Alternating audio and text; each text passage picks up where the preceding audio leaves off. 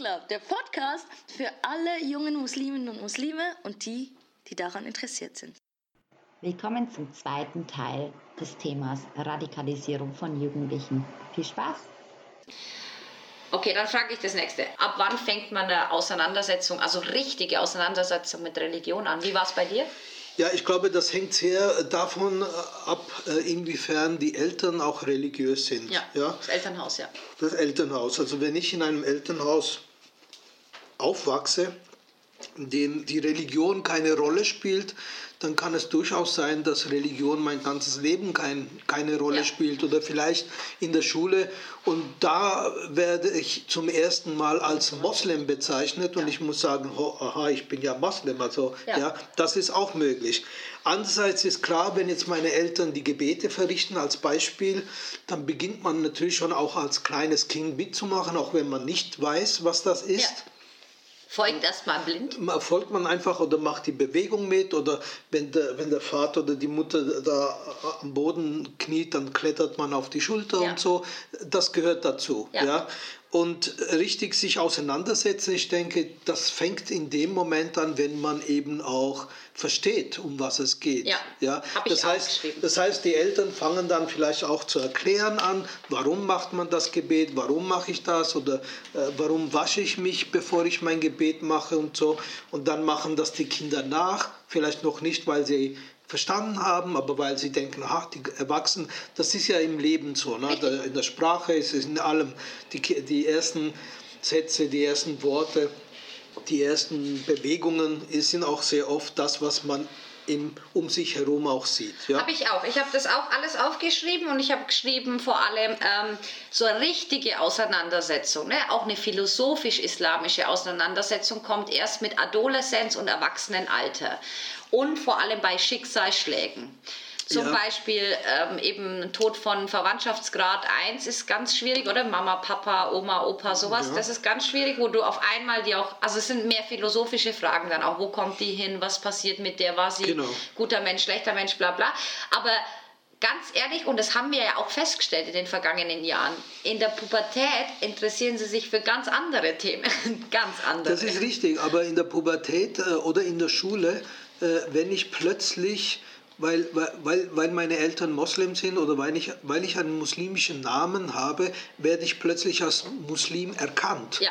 Ja, aber das ist ja dann Fremdzuschreibung. ja, ja, aber das ist vielleicht der Moment, wenn man sich plötzlich sagt, aha, alle sagen, ich bin Moslem. Achso, du meinst dann, wegen der Fremdzuschreibung, ja, dass man sich dann damit auseinandersetzt? Dass man dann sich, dass es dann auch Leute gibt oder junge Menschen, die sagen, ja, was macht dann eigentlich den Moslem? Nehmen wir den Konflikt in, in äh, Ex-Jugoslawien, ja, da, da haben sie sich untereinander verheiratet, also Muslime und Serben und so weiter, die waren untereinander verheiratet. Ja. Und plötzlich von heute auf morgen äh, äh, hat man Menschen umgebracht, weil sie eben orthodoxe Serben sind oder, oder Moslem sind. Ja. ja. Und, und ich denke... Das ist aber Politik jetzt wieder. Natürlich, aber das ist sehr oft, wenn wir hier von Integration sprechen und plötzlich äh, muss man dich integrieren, weil du Moslem bist. ja? ja?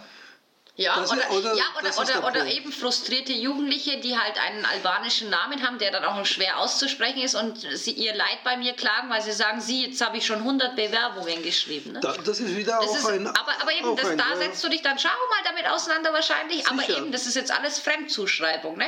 Ich will eigentlich auf das hinaus, wann kommt der Mensch selber auf die Idee, sich mal grundlegende islamische Fragen zu stellen? Ich denke, grundlegend. grundlegend ich denke zuerst macht mal, mal nach, was die Eltern machen mhm. und irgendwann und da mit Adoleszenz, das, oder? Ja, das kann aber schon mit 12, 13, 14 anfangen, dass man dann sagt, warum eigentlich mache ich das Gebet? Ja. Oder warum muss man sich waschen? Also hier fangen dann schon auch die Fragen an und die können je nachdem sehr in die Tiefe gehen. Ja. Und das kann durchaus sein, dass die Eltern dann keine Antwort haben, weil, ja. sie, sie, weil sie das halt auch einfach machen. Ja, und vielleicht auch, also ein paar Sachen haben wir ja festgestellt, können Sie die Eltern auch nicht fragen. Du hast gerade das Thema Waschen angesprochen. Warum fünfmal am Tag waschen? Ja, wegen fünfmal am Tag beten. Ähm, aber dann gibt es zum Beispiel auch die Wasch, das Voodoo, also die Wäsche quasi äh, nach dem Sex oder so. Und sowas kommt ja dann eben erst mit der Adoleszenz dann oder eben häufig schon in der Pubertät. Und das aber, sind aber nicht Fragen, die man die Eltern Richtig, fragt, richtig, ja? das richtig. Ist das heißt, unabhängig von Religion. Richtig, unabhängig von Religion. Also 99 Prozent der Fälle heute geht man zur Peer Group, oder? Und fragt bei den anderen mal. Aber das sind ja die ersten Sachen, wo dann quasi der Moslem konfrontiert ist mit, ah, okay, wenn ich Sex mache, dann muss ich eine spezielle Waschung machen. Sprich, ähm, der fängt an, sich auseinanderzusetzen, ah, was ist eigentlich islamische Ehe? Ah, wie ist das eigentlich im Islam? Und so weiter. Aber ich würde eben behaupten, das kommt dann wirklich eher in der Adoleszenz und vor allem kommt es dann eben aus, einer anderen, aus einem anderen Interesse heraus. Ja, ich denke, Oder? in jedem Alter hat man Fragen zur Religion. Und, äh, die sind immer anders. Und, und die Antworten sind dann äh, gemäß dem Alter von diesem Kind oder dann ist es ein Jugendlicher und so weiter. Ja, also es passt sich dem an. Voll. Gut, dann. Äh, und eben, vergiss die Schicksalsschläge nicht, ne? Sicher, in, in, viele in dem Menschen, Moment kommt dann Menschen, die Frage, wo geht jetzt die Oma hin? Genau, viele Menschen machen sich wirklich Gedanken, wenn was Schlimmes passiert. Könntest auch du sterben, Papa? Genau. Ja, könnte ich sterben? Voll. Als Kind? Sag mal einem Vierjährigen, dass es sterben wird irgendwann. Das ist nicht so cool. Ja gut, das äh, sagt man ja in dem Sinn auch nicht, sondern das ist in so einem Fall, wenn plötzlich die Oma stirbt oder äh, noch schlimmer, wenn ein Elternteil stirbt, dann muss man äh, äh das thematisieren. Ich, ja. ich meine, ich hatte einen sehr guten Freund in der Schule, das war in der Primarschule und da ist die Mutter gestorben. Da hat der Vater wirklich äh, alle Kinder aus der Schule rausgenommen und ist für eine Woche irgendwo in die Berge. Schön. Ja, äh, musste Erlaubnis einholen, aber das ist Gott sei Dank schnell gegangen und man hat dann eine Woche lang zusammen sich auch getrauert, yeah. aber sich auch die Frage gestellt, was ist da passiert und warum ist das passiert und wohin ist die Mama ja. und und und. Ja. ja? Ja, es ist, äh, auf jeden Fall ein sehr also, schönes Beispiel, wie man es machen kann. Ne? Es ja. klingt aber irgendwie die jüdische äh, Art und Weise. Da hält man ja sieben Tage, glaube ich, ähm, Totenwache. Und da, das ist eigentlich mega schön, auch voll die schöne Geste. Da bringen die Nachbarn Essen und so. Das ist ja im Islam auch so. Wusste ich nicht. Echt? Ja, wir haben doch, sowas doch. wie eine Totenwache. Was ist Nein, was Totenwache in dem Sinn nicht, aber. Äh, äh, Achso, dass wir Essen kriegen? Ja, das, also die trauernde Familie soll sich aufs Trauern konzentrieren können und soll nicht mit Kochen und so weiter belästigt werden, Anführungszeichen. Das heißt, am Anfang habe ich gesehen, als mein Vater oder auch meine Mutter äh, gestorben sind, äh, die, ersten, die erste ganze Woche war vom Frühstück bis Abendessen Alles immer organisiert. Ja. Das ist voll schön. Und, und äh, ja, es ist voll schön. Also du hast zwar keine Lust auf Essen wahrscheinlich, aber es ist so süß, dass sie sich kümmern. Ne? Ja, und, und es ist ja nicht so, dass du alleine bist, sondern ja. äh, da sind 30, 40, 50, 100 Leute da, je nachdem. Ja. Äh, und am Anfang sind viele Leute da und dann werden es immer weniger. Ja, Gott sei Dank. Und, und am Schluss ist dann noch der harte Kern, also ja. Familie und vielleicht Freunde. Und dann kommt auch der Moment, wo man sagt, ich würde gern wieder selber kochen und selber mhm. das machen. Ja? ja? Das heißt, dann hat man die ganze Trauerarbeit eigentlich geleistet. Ja, aber war nicht alleine auch. War nicht alleine. Natürlich gibt es Leute, die sagen, wenn dann das vorüber ist und niemand mehr da ist oder niemand kommt, dann fällt man ins Loch rein. Ja. Das kann durchaus passieren. Aber ja. wie im jüdischen, äh, auch im islamischen äh, äh, Idee ist, dass, äh, dass man wirklich trauern kann und viele Leute sind da und ist klar, mit der Zeit werden es weniger. Und, äh, aber man hat diese Arbeit dann miteinander geleistet. Ja. Nee, finde ich mega schön. Bei den Christen, also ich komme ja aus Bayern, da habe ich auch sehr viele ähm, Beerdigungen bedient, also in der Wirtschaft oder im Dorf, wo ich gearbeitet habe. Und ähm, da habe ich das auch mitbekommen, wie das bei denen ist. Und da sagt man halt Leichentrunk dazu. Und da tut man einfach nach der Beerdigung kommen alle Verwandte, Familie, Verwandtschaft, die wo halt wirklich auch schon auf der Beerdigung waren, kommen nochmal zusammen und es wird halt was gegessen, getrunken und über den Toten gesprochen und hat, ja, man hat einfach diesen schönen Nachmittag dann miteinander. Und da soll man auch nicht unbedingt krass traurig, klar, da gibt es auch welche, die weinen und so, aber eigentlich geht es wie darum, dass man dem die letzte Ehre erweist, ja. nochmal zusammenkommt. Und ich fand es immer schön. Ich denke, es ist immer auch schön, dass man dann eben über die lustigen Sachen, ja, über die guten Sachen voll. vom Toten oder Verstorbenen voll. spricht.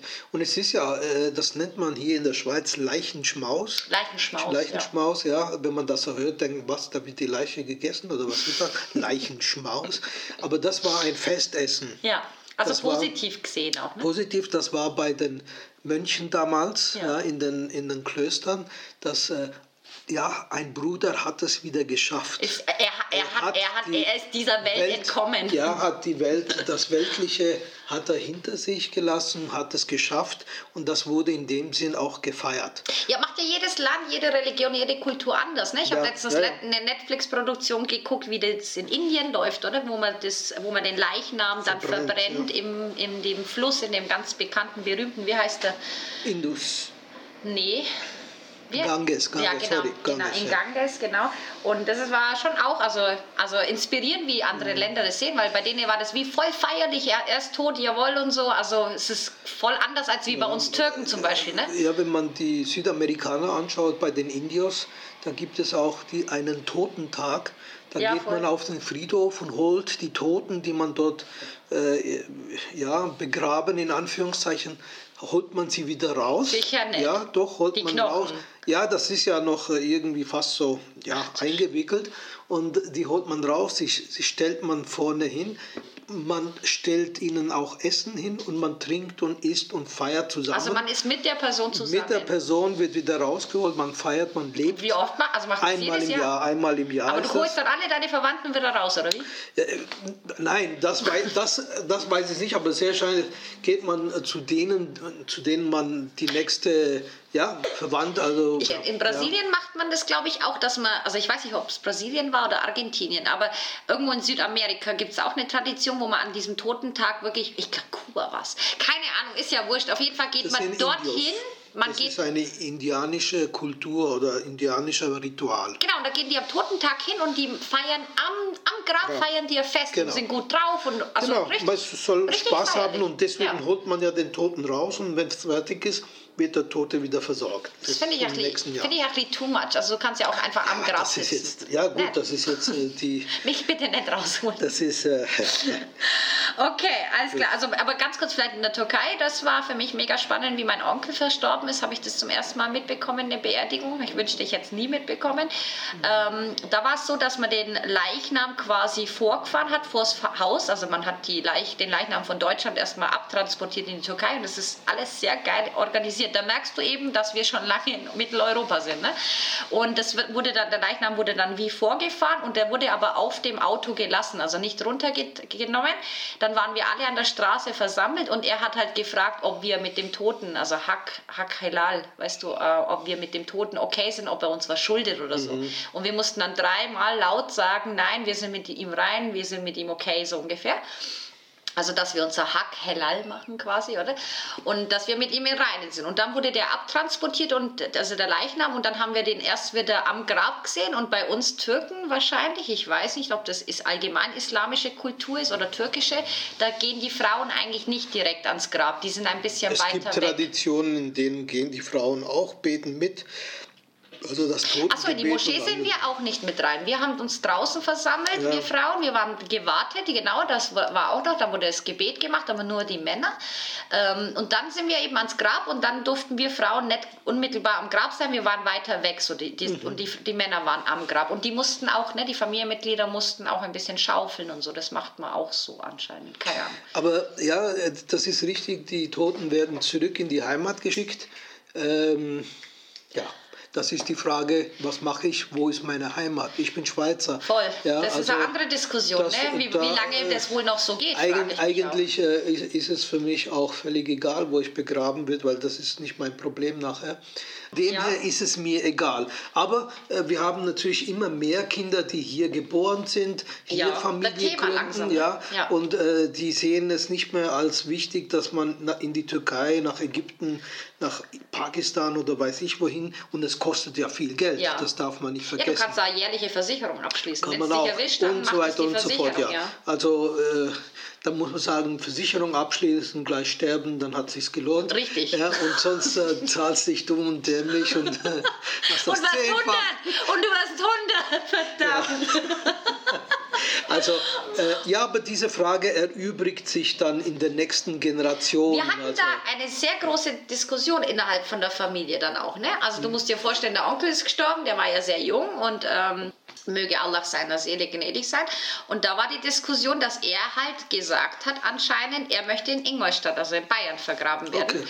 Und die Familie, also vor allem die äh, Familie in Istanbul, selbstverständlich, äh, die haben dann gefunden, nein, auf gar keinen Fall, der kommt zu uns ins Familiengrab. Oder halt äh, bei uns in Istanbul da, wird er vergraben. Das Problem Eine riesen ist ja, Diskussion. Das Problem ne? ist ja, die nächsten Angehörigen, die wollen ja vielleicht zum Grab gehen. ja, aber beten. seine nächsten Angehörigen leben alle in Deutschland. Ja, also dann macht es ja Sinn, dass er in Deutschland begraben wird, wo ja. die Frau, wo die Kinder auch einmal in der Woche oder egal wann. Meine Eltern sind im Aargau äh, begraben und äh, ich gehe manchmal einmal pro, mindestens einmal pro Woche gehe ich dort vorbei. Schau, weil du kannst. Weil ich kann. Wenn das jetzt aber in Pakistan, in Pakistan wär, oder sonst, ja. dann äh, kann ich es nur machen, wenn ich dort äh, nach Pakistan reise. Und, und, das war eben die Diskussion, weil meine Cousinen, also seine Kinder, waren noch sehr jung und dann hat man halt gesagt, hey, die werden A, nicht die Kaufkraft auch immer haben, weißt du, auf Istanbul zu fliegen, obwohl es relativ günstig ist, aber trotzdem muss ja trotzdem Transport und so weiter. Das ist Punkt A und B ist, er hat es ja selbst geäußert. Also, dann ist die Sache erledigt. Nein, man hat ihn trotzdem in Istanbul begraben, dann hat weil man die, nicht seinen, seinen ja, Wunsch erfüllt. Ja, eigentlich nicht, aber das ja. Problem war, er hat zwei Aussagen gemacht. Einmal hat er gesagt, er wird, weil er halt aus Istanbul stammt, seine Jugend in Istanbul verbracht hat und hat halt gefunden, ja, Istanbul ist seine Heimat quasi, oder? Er wird liebend gern da vergraben werden.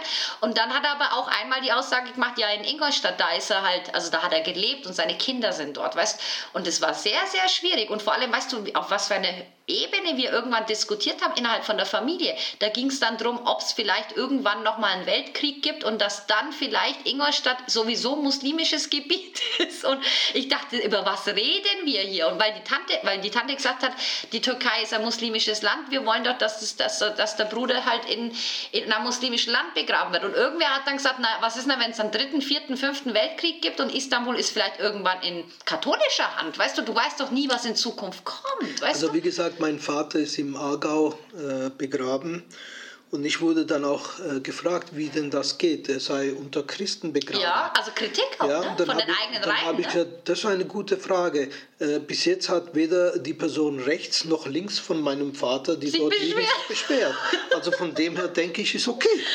Look, wir können drüber jetzt lachen und so, aber das ist so, sogar eine Frage, eine, die mich persönlich beschäftigt. Das ist ne? eine intellektuelle Auseinandersetzung ja. und man muss sich auch ganz... In, der, in Zürich hier ist ja kein Problem, weil wir haben ein wir muslimisches, haben ein muslimisches äh, Nutzt aber keiner. Doch, doch. Ach, komm. Ich war, also ich, ich gehe ab und zu da, weil da einige Freunde von mir ja. begraben sind oder die Eltern von Freunden und, und das ist voll. Also das ist, Echt? ja, ja, das wird genutzt. Aber das kannst du Beerdigung nach muslimischer Tradition ja, ja. in Zürich ausführen? Auch? Ja, das ist auch Richtung Mekka. Ein, also, Echt? Ja, ja. Ich, ja als, dieses, äh, als dieser Friedhof äh, zur Diskussion stand, äh, gab es eine äh, Infoveranstaltung von der SVP und ich bin als Journalist für eine Zürcher Zeitung hingegangen. Ja? Keine Namen. Keine Namen. Ne? Und dann äh, habe hab ich äh, nur gesagt, also Sie müssen sich jetzt nicht vorstellen, dass wenn äh, dieser Friedhof genehmigt wird, dass es dann ein Massensterben unter den Moslems gibt. Ja? Keine Angst, ja. Und, äh, und das ist ja auch so. Es, es, es, natürlich sterben Moslems, aber es gibt ja nicht Millionen von Moslems, die jetzt da, äh, wie gesagt, in anderen islamischen Ländern, da sterben dauernd Leute, dann gibt es Waschungen, man geht vielleicht hin und macht sogar mit. Und in der Schweiz ist halt so im Umfeld von meinen Leuten, die ich kenne, wie viel sterben. Also es ist nicht so, dass jeder Tag oder jede Woche oder jede, äh, pro Monat jemand stirbt. Ja. Aber das so als Antwort. Ich denke, die nächsten Generationen, wenn sie hier verwurzelt sind, ja, was heißt müssen? Sie werden so, um, sie werden das sagen. Ich, ich, ich habe keinen Bezug mehr zum Dorf, wo meine Eltern oder meine Großeltern waren. Ja. Ich bin einmal vielleicht äh, in den Ferien dort gewesen, ich, in Istanbul, aber, aber, aber nicht ganz in kurz, Dorf, um das, um, das, um, das, um das Ganze politisch nochmal schnell aufzugreifen. Also der Schweizer Staat anerkennt den Islam als Religion nicht, bietet aber den Muslimen, die den Islam das, folgen, ein Grab an. Das wurde, ist das nicht paradox? Ist, nein, aber das wurde in, in Zürich abgestimmt. Das war eine Anfrage von den muslimischen den muslimischen Mitbürgern, Bürgerinnen und äh, man hat dem zugesagt. In Baden als Beispiel wurde diese Anfrage auch gestellt. Heute seit mehreren Jahren Gibt's haben auch, ja. wir innerhalb vom normalen Friedhof haben wir einen speziellen Teil. Ja. Und, der, das einzige Speziell an diesem Teil ist ja nur das Gesicht nach Mekka. Ja. Basel, das ist eine gute Geschichte, habe ich mal von einem äh, Mann, den ich ähm, kennengelernt habe, erfahren, dass da irgendwie, es gab mal ein Abteil für Muslime, dann wurde das zugemacht, weil es nie gebraucht wurde.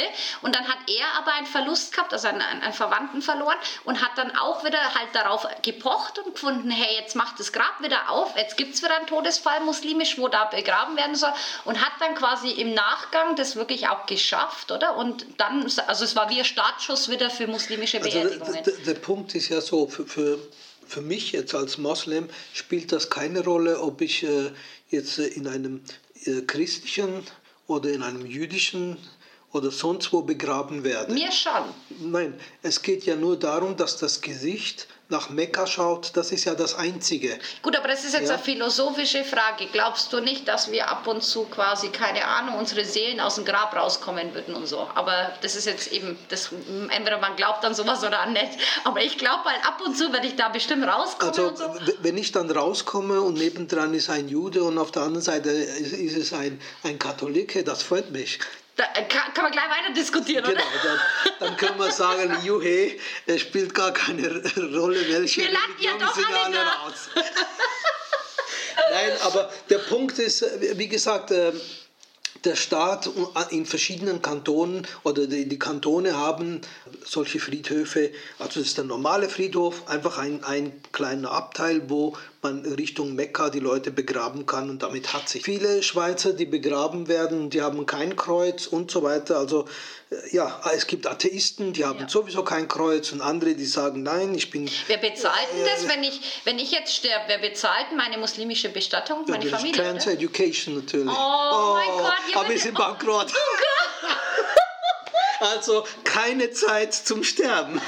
Ähm, das Schweizer Gesetz sieht vor, dass jeder ein schickliches Begräbnis bekommt. Was auch immer schicklich wohl meint. Das ist mal dahingestellt. Aber das heißt, dass äh, wenn, ähm, wenn du Steuern in Zürich bezahlst, dann hast du das Anrecht auf ein schickliches Begräbnis. Aber nur wenn du Steuern zahlst. Nur, nur wenn du Steuern zahlst. Ich, ich hoffe, du zahlst Steuern. Sonst müsste ich für dich einzahlen. Du meinst es ernst, ne? Das ist jetzt ernst. Oh wenn, du, wenn du jetzt zum Beispiel, als mein Vater ihn gestorben ist, dann äh, war es so, dass das Gesicht nicht nach Mekka geschaut hat, wenn man ihn gerade so begräbt. Ja? Okay. Dann habe ich aber festgestellt, wenn man anstatt den Kopf nach oben die Füße nach oben tut, dann stimmt's. Aha. Und dann habe ich das gemacht und es hat natürlich niemand äh, groß äh, interessiert, ob jetzt Kopf oben oder unten ist. Warum auch? Für, für mich war das in Ordnung. Wenn jetzt aber das nicht geklappt hätte, dann habe ich zwei Optionen. Ich sage, okay, ist egal und man wird es begraben. Es geht nicht anders. Es geht nicht anders. Mhm. Oder ich sage, jetzt fange ich an, alle Friedhöfe abzuklappern und zu gucken, wo stimmt die Richtung. Mhm, also in der, in der, Schweiz ist ja so, dass, äh, dass da nicht nach Religion begraben wird, also in den, in den öffentlichen äh, Friedhöfen, ja, und inzwischen sind ja alle Friedhöfe in dem Sinn säkular. Okay, ja. wusste ich auch nicht. Ja, dann werden, wird einfach der Nächste wird dort begraben, wo er hinkommt, ja. Also da, da ist dann. Da schaut man nach freien Parzellen und fertig. Genau, da, da, ist eine Reihe und die nächste Person, die stirbt, wird am nächsten Platz begraben.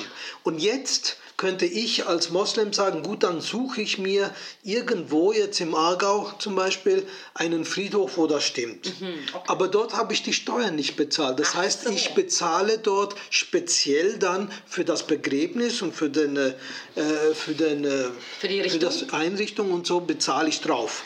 Okay, Was ich nicht bezahlen muss, wenn ich dort Steuern bezahle. Okay, aber das ist, glaube ich, noch ein wesentlicher Punkt, warum ich das, äh, weil ich habe ja sofort ablehnend reagiert, oder? Ich habe gesagt, ich will auf gar keinen Fall in einem christlichen oder jüdischen Grab sein oder dabei sein mir geht es nicht nur um das Philosophische, dass ich eben eventuell quasi andere Muslime treffen will in der Nacht und so, sondern das ist ein witziger Gedanke. Auf jeden Fall. Ich meine, du kannst ja dann, wenn du wenn deine Seele rauskommt, mit den Christen und den Juden diskutieren. Ich habe anderes Interesse. Ich, ich will, tanze ich will, zusammen mit den Seelen der anderen. Ich will eben nicht in so einem Grab oder in Europa zum Beispiel begraben werden aus einem ganz anderen praktischen Grund. Und zwar ähm, in Deutschland weiß ich es, nach 25 Jahren Ciao zusammen, neues Grab. Das ist richtig. Verstehst? Um das geht es mir. Das wirst du in der Türkei nicht finden. In der Türkei hat man sich Gedanken gemacht, wie macht man das? Weil wir haben einfach, wir haben zu viele Tote. Ne? So, und dann hat man überlegt, okay, man könnte sie... Ähm, so leicht versetzt aufeinander. Weil komplett aufeinander darf man ja nicht. Nein, ohne Scheiß, das wäre dann wie so Stockwerkgrab. Verstehst du, wie ich meine? Du musst ja irgendwie eine bestimmte Meterlänge haben. Das findest du jetzt witzig, ne? Dass wir jetzt hier gelandet sind bei der Grabarchitektur der Muslime. Auf jeden Fall, du musst da schon, die, die Sachen musst du noch einhalten, aber die wollen dann wie Stockwerke. Ja. Aber deine Knochen bleiben, wo sie sind, weißt du? Und ich glaube, in Deutschland nehmen die raus, Mann. Also der Punkt ist, das ist richtig, auch in der Schweiz. Entweder hast du ein Familiengrab. Wo immer zahlt. Ja, man bezahlt, aber das sind dann immer die nächsten Generationen und das sind dann mehrere Tote. Also eben, es ist dann die Familie. Immer wenn ein Familienmitglied stirbt, wird er auch dort begraben. Aber das ist, der andere Punkt ist richtig, nach 25 Jahren wird das Grab aufgehoben. Hängt natürlich auch damit zusammen, dass nach 25 Jahren keiner kommt. Keiner mehr kommt. Ich habe jetzt 25, mein Vater, der ist jetzt bald 25 Jahre, äh, ist er verstorben. Das heißt, nächstes Jahr wird sein Grab aufgehoben. Oder verlängert? Ähm, äh, nein, wird aufgehoben. Die haben gesagt, ich habe das angefragt. Äh, die haben gesagt, äh, bei uns gibt es nicht die Möglichkeit zu verlängern. Krass. Ja, und äh, ist halt auch klein. Ja, okay. vielleicht in Zürich besteht die Möglichkeit. Das ist dann äh, von Friedhof zu Friedhof kann es verschieden sein. Und wo, Aber kommen, Schluss, wo kommen die, die Leichenteile hin? Leichenteile hat es keine mehr, es sind höchstens Knochen, Eben. wenn man noch irgendwas hat. Das ist dann so, dass man mir anrufen wird und sagen wird, was sollen wir mit den Knochen, die dann noch vielleicht hervorgekommen sind, sollen wir die vernichten? Das wird dann verbrannt, nehme ich an.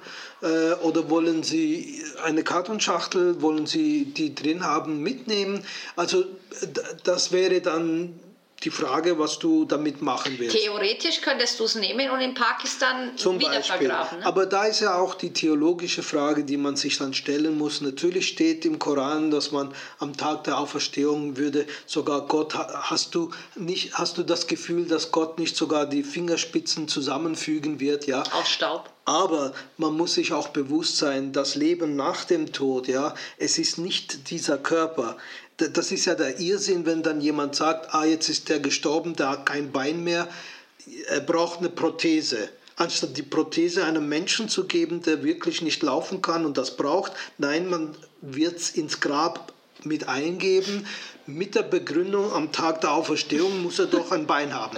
also, na, nein, aber das ist ungefähr der gleiche Gedankengang, den also, du was da machen die Leute? Die Leute geben die Prothese mit ja, rein? wird mit reingegeben, weil man denkt, das ist ja der. Äh, der ja, wie bei den Pharaonen. Ja, weil man denkt, der wird am Tag der Auferstehung aufstehen und dann fehlt ihm ein Bein. Ja, aber wie gesagt, der Körper, dieser Körper, den wir haben, wenn es ein Leben nach dem Tod gibt, und der Islam oder viele Religionen sprechen davon, dann ist das ein anderer Körper, Lichtkörper, egal wie man dem sagen will. Und Aber trotzdem, diese Knochen wirst du nie mehr brauchen. Ja, und trotzdem, weißt du, ist es wie das Gefühl zu wissen, okay, man wird für ewig in der Erde sein, oder? Bis zum Tag der Auferstehung. Oder man wird irgendwie nach 25 Jahren da rausgehauen. Verstehst du, ich meine, das, das ja, geht nicht. Also für ewig. mich, für mein Islamverständnis geht Wir haben jetzt hier 25 Jahre in der Schweiz. Ja? Ja? Wenn man jetzt 50 Jahre hätte, dann ist aber auch nichts mehr vom Knochen übrig. Ja, und trotzdem. Also, ja, soll man dann den Platz reservieren? Ja, sagen, aber weißt du, ich, ich habe da romantischere Gedanken, glaube ich, als du. Ich stelle mir vor, dass ich Kinder und Enkelkinder erziehe, die auch nach 100 Jahren noch an mein Grab kommen. Meinst du? Meinst du, die haben mehr Zeit als du jetzt? Scheiße, das ist das Ziel, Mann. Aber eben, das ist halt meine Frage, weißt, gehen die da, fliegen die nach Istanbul, weil sie sagen, vor 100 Jahren hat meine Oma mal gelebt. Das machen die ja nicht, ne? Das macht keiner, ne? Verdammt. Das ist dann nicht die Oma, meine Rechnung geht nicht Ur, auf. Ur, Ur, Oma. Ja, das stimmt. Und meine Rechnung geht nicht auf. Keine Ahnung, aber ich will eben aus dem Grund will ich, also falls meine Familie, falls ich versterben sollte, meine Familie das irgendwie hört, ich will auf jeden Fall deswegen also nicht den, äh, in Europa. An genau. Aber ihr dürft hier auf jeden Fall eine sehr große Zeremonie auch abhalten, so à la Arafat, ne? in drei Ländern und so. Einmal in Deutschland bitte eine riesengroße Veranstaltung, einmal in der Schweiz und dann selbstverständlich noch in der Türkei wahrscheinlich. Genau. Gut. Einfach, mein, dass ich es gesagt habe. Dann musst du das so machen wie ein guter Freund von mir, als er verstorben ist. Ja. Der hat gewusst, hat Krebs. Der hat wirklich äh, bis auf den letzten Punkt alles durchorganisiert. Hat er nicht. Hat er. Hat er nicht. Der hat sogar das äh, die, die Rede, Nein. die der Pfarrer dann gehalten hat, hat er, hat er selber geschrieben. Wow. Er hat das Menü ausgewählt, er hat die Musik ausgewählt. Das war ein Lehrer von mir von Crazy. früher. Und da habe ich viele Leute von der Schule wieder getroffen. Der hat wirklich bis zum letzten Ding, er konnte das, aber wenn man äh, an Herzversagen verstirbt oder so, dann hast du die Möglichkeit nicht. Aber der hat wirklich äh, A bis Z alles durchorganisiert. Also dann bitte ich dich, schreib das mal auf. Krass. Wir müssen zurück zum Thema. Wir sind total abgeglitten, aber wir machen jetzt einfach ganz dezent weiter und tun so, als wenn wir äh, voll und ganz konzentriert die ganze Zeit nur beim Thema Radikalisierung gewesen wären. Ja, diese Frage, die du da oder die Antwort, die du gegeben hast, ist ja schon radikal, ja? Findest du? Na sicher. Hm. Ja gut, also dann ist die äh, nächste ist ja dann eigentlich schon fast schon Pipiflax. Fast, pass auf, die nächste lautet nämlich, wo können denn muslimische Jugendliche nun ihre Religion ausleben? Gibt es dazu Angebote in der Umgebung? Ja, die gibt's. Kennst du welche? Es gibt welche, also durchaus auch in Moscheen. Ja. Ja, Moscheen haben auch Jugendgruppen und so weiter. Machen auch Jugendarbeit ja, teilweise. machen auch Jugendarbeit. Äh, das andere ist natürlich, was heißt Religion ausleben? Das, Religion ist für mich eine private Richtig. Angelegenheit. Ich, ich mache das zu Hause. Habe ich auch. Für mich selber, ja. Also äh, es gab mal ein Nationalfondsprojekt äh, zur Frage, wie, wie ticken die Sch Muslime in der Schweiz. Ja. Und 10% sagten, ich bin kein Moslem mehr. Ja. 80 Prozent sagten, das ist eine private Sache. Ja. Ich muss nicht zu einem Imam, ich, muss, ich nicht, muss nicht in eine Moschee, das kann ich selber machen. Ja. Und das entspricht ja dem Durchschnittsschweizer sogar. Ja. ja. Der sagt ja auch, Religion ist privat. Und 10 Prozent sind dann wirklich, die irgendwo in einer Moschee registriert sind. Die, die Vereinsmuslime. Die Vereinsmuslime, genau, die Vereinsmuslime.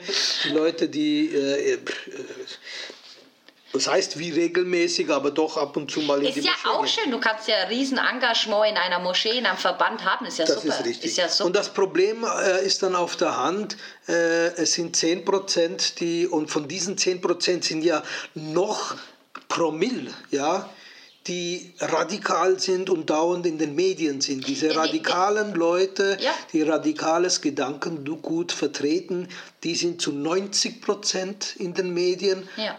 Das böse, ist, böse gesagt. Das ist ja aber ja? immer das Problem. Und 10 Prozent, 10 Prozent, äh, du hast vorher gesagt... Ja, aber eben, Tod und Ter Ter Terrorismus hast, verkauft ja, sich besser. Du hast vorher ja gesagt, äh, bellende Hunde beißen nicht, ja. das ist ein türkisches Sprichwort äh, mit Copy-Paste aus der Schweiz oder so.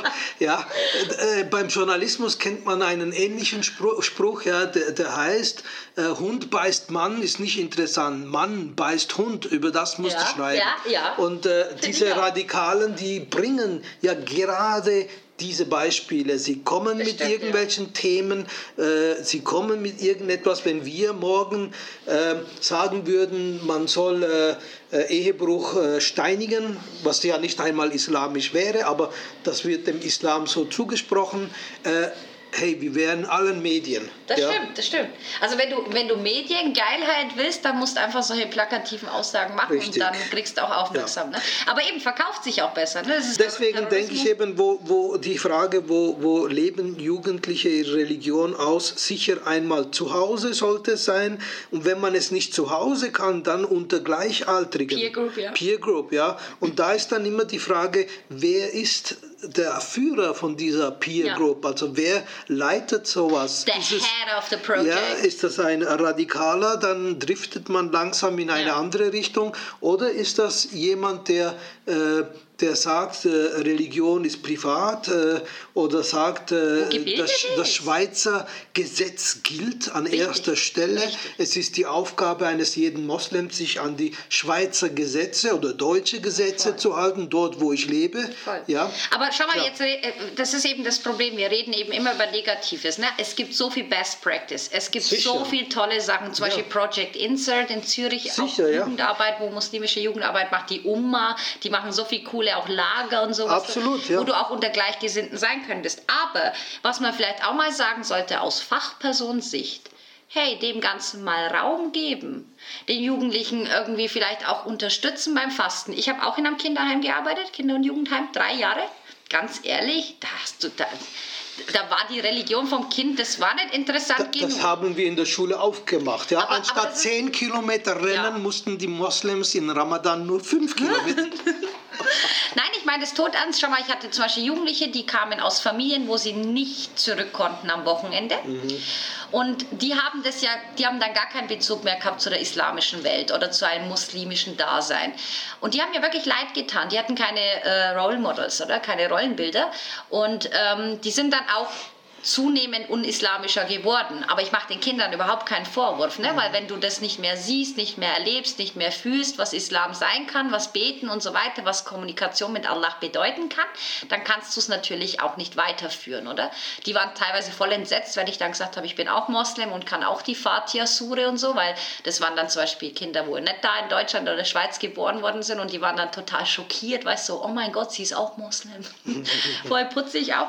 Und eben, ich mache ihnen keinen Vorwurf, oder? Aber wenn sie kommen mit dem, sie, ich möchte ein bisschen islamischer werden oder sie, ich möchte mich mit meiner Religion aus, ähm, auseinandersetzen, dem ganzen Raum geben. Weil das ist ja das Recht, oder? Ist das nicht sogar das, Menschenrecht? das ist richtig. Das Problem in Schulen ist natürlich, wir, wir reden jetzt von Heimen, ne? Die Anfrage kommt ja auch ja, sei, Heim. sei das jetzt Heim oder auch Schule, ja, das spielt ja keine Rolle. Irgendeine Schweizer Institution, Ja. ja. Natürlich kann man sagen, na ja, wir geben Raum. Aber viele Institutionen haben wirklich die Angst, wenn sie Raum geben, dann stehen sie in den Medien als irgendeine Institution, ja. die Islamismus Ja. oder islamistisches Gedankengut Supported, unterstützt. ja. Und das ist natürlich peinlich, es ist negativ, vor Ja. allem dann auch, wenn man staatliches Geld bekommt. Ja. dann heißt ja, da zahlen wir denen Steuergelder Ja. und die bilden da Islamisten aus. Ja. Also das ist die andere Frage, äh, die Angstfrage. Die Angst, ja. Aber hatten wir ja in Winterthur auch. Magst du dich noch erinnern? Dass, ich meine, die Fachstelle für Integration hat, das, hat unser Projekt bezahlt und wir wollten in sämtlichen Institutionen quasi Workshops machen und dann ha- haben wir nach Empfehlung, haben wir dann auch die Schulen angefragt, wo der Migrationshintergrund Groß war, höher ja. ist oder groß war und diese Schulleiter hatten Angst. Die wollten nicht, Ja. dass wir irgendwas über den Islam machen und das beißt sich dann, oder? Dass du sagst auf der einen Seite, hey, wir haben Bildungslücken, unsere Jugendlichen müssen aufgeklärt werden und auf der anderen Seite hast du Leute, die sagen, hey, okay, wir machen das und sie dann, nee, wir haben Angst, wir wollen nicht in die Zeitung und so. Ja. Es ist schwierig. Ich verstehe auch den Schulleiter. ja, ich verstehe es, aber es geht halt, die Rechnung wird nicht aufgehen. Ne? Deswegen der Podcast. Deswegen der Podcast. Wie die Jugendlichen sagen, 24-7, weißt du, können die sich das reinziehen und kriegen trotzdem ein bisschen Bildung mit, oder? Deswegen ist es so ein geiles Projekt, was wir machen.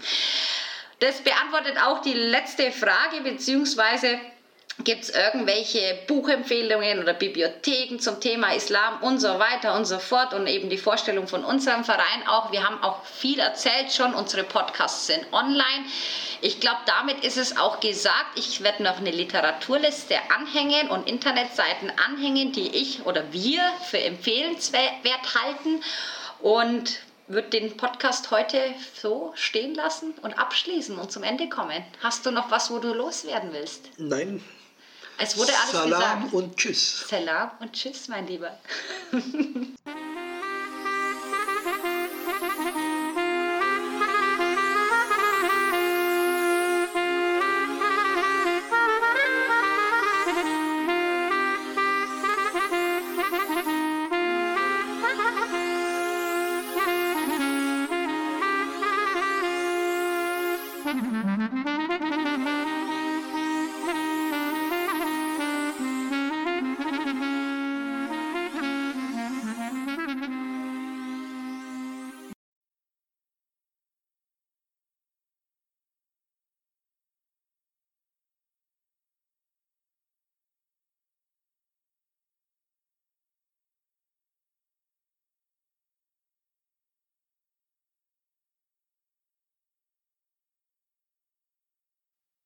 Willkommen zum zweiten Teil des Themas Radikalisierung von Jugendlichen. Viel Spaß!